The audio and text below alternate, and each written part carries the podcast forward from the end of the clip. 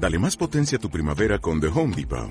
Obtén una potencia similar a la de la gasolina para podar, recortar y soplar con el sistema OnePlus de 18 voltios de Ryobi desde solo 89 dólares. Potencia para podar un tercio de un acre con una carga. Potencia para recortar el césped que dura hasta dos horas. Y fuerza de soplado de 110 millas por hora. Todo con una batería intercambiable. Llévate el sistema inalámbrico OnePlus de 18 voltios de Ryobi. Solo en The Home Depot. Haces más. Logras más. Degusa, expertos en oro de inversión, patrocina este espacio.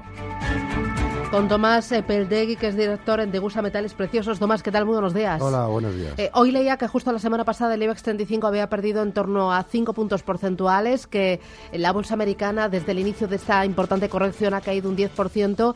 El oro, en este momento de volatilidad, en estas últimas jornadas, ¿cómo se ha comportado su precio?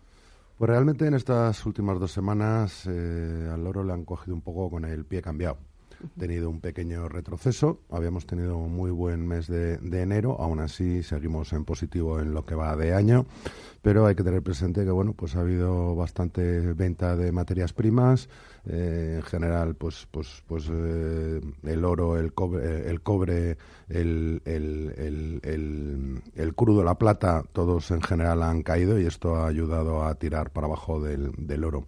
Los fundamentales parecen buenos y los inversores están sobrecargados con algunas apuestas y tienen que rebalancear las carteras. Yo creo que a medida que las cosas se calmen, las volatilidades instalarán eh, nuevamente en el mercado y el oro buscará su camino.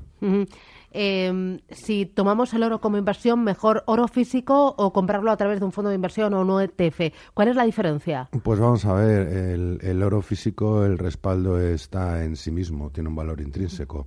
Cualquier eh, producto financiero en el que invertamos relacionado con el oro, pues siempre va a haber un riesgo de crédito por parte del emisor entre, entre, otros, entre otras cosas. Invertimos en, en compañías eh, o en fondos que invierten en compañías eh, extractoras o relacionadas con el, con el mundo de, del oro, pues siempre vamos a seguir los devenires de pues un consejo de administración, bueno, todo, todo lo que envuelve a, a una empresa. ¿Cuál es el perfil del cliente que va a Degusa?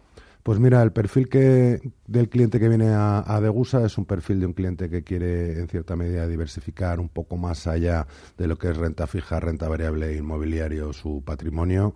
Es un cliente que, en cierta medida, busca preservar eh, su poder adquisitivo invirtiendo en oro. Eh, y con el oro, si lo compra físico, ¿qué hace con él? ¿Se lo lleva a casa?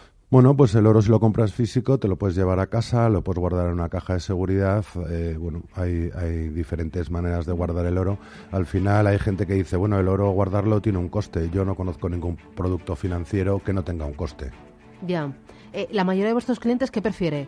Eh, guardarlo, eh, llevárselo. Eh, ¿qué, bueno, ¿qué hay muchos, hay muchos de nuestros clientes que, que disponen de cajas de seguridad, tanto en su casa como en el banco. Nosotros tenemos cajas de seguridad que ofrecemos a, a, nuestros clientes y muy pronto vamos a empezar a tener un servicio de custodia para esas pequeñas cantidades, también poder guardarlas. ¿La inversión mínima para comprar oro físico? Pues la inversión mínima para comprar oro físico de inversión, pues eh, podríamos estar en los, en los 100 euros. Incluso, bueno, tenemos un lingote de un gramo, lo que pasa es que no es oro de inversión porque ese es el único que tiene IVA, porque el oro de inversión está exento, eh, pues eh, 50 euros. Bueno, Tomás Peldegui, director en Degusa Metales Preciosos. Gracias y hasta el miércoles que viene. Un abrazo. Muchas gracias. Adiós. Degusa, expertos en oro de inversión, ha patrocinado este espacio.